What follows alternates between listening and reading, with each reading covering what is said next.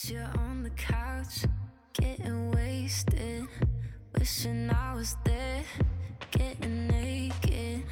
Keep hitting me up, trying to save this. Cause I know you 嗨，各位同学，大家好，我是姚老师，欢迎大家来到今天这一期的英语口语每日养成。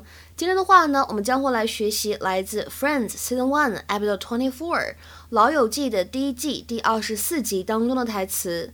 Phoebe 呢说了这样一句话 ：“Wow, you are gonna be making money hand over fist.” Wow, Ooh, you're going to be making money hand over fist. Wow, you are gonna be making money hand over fist. Wow, you're gonna be making money hand over fist. 很快呢，你就能够赚到一大笔钱了。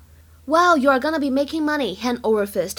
在这句话朗读过程当中呢，我们的 hand 和 over 可以做一个轻微的连读的处理。那么这样一个短语 hand over fist， 我们就可以读成 hand over fist，hand over fist。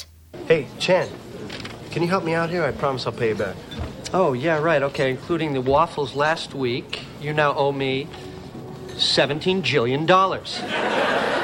I will, really. I'll pay you back this time. And where's this money coming from? Well, I'm helping out down at the NYU Med School with some uh, research. What kind of research? Uh, just, you know, science. Science.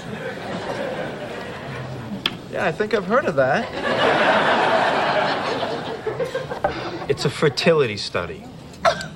Oh, Joey, please tell me you're only donating your time.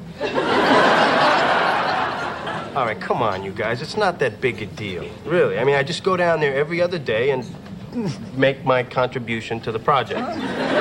hey, hey, but at the end of two weeks, I get $700. Wow, Ooh, you're going to be making money hand over fist.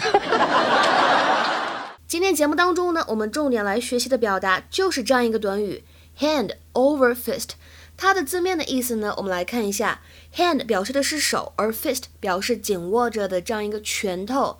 那么这样一个短语什么意思呢？手在拳头的上面。其实我们说之前这样一个短语呢，它在使用的时候一直被用来描述水手呢在工作的时候，两只手交替向上攀援绳子的这样一个动作，能想象到吧？那现在呢，我们在生活当中经常会使用 hand over fist 来形容非常快速又很稳当的做某事儿，at a brisk pace or rate，以非常快的一种速率做某事儿。比如说下面呢，我们来看一些非常有意思的例子。第一个说这款娃娃呢卖的超级的火爆，生产厂家赚了一大笔钱。This doll is so popular that the manufacturer is making money hand over fist. This doll is so popular that the manufacturer is making money hand over fist. 再比如说，They were buying things hand over fist. 他们那会儿呢正在疯狂的采购。They were buying things hand over fist.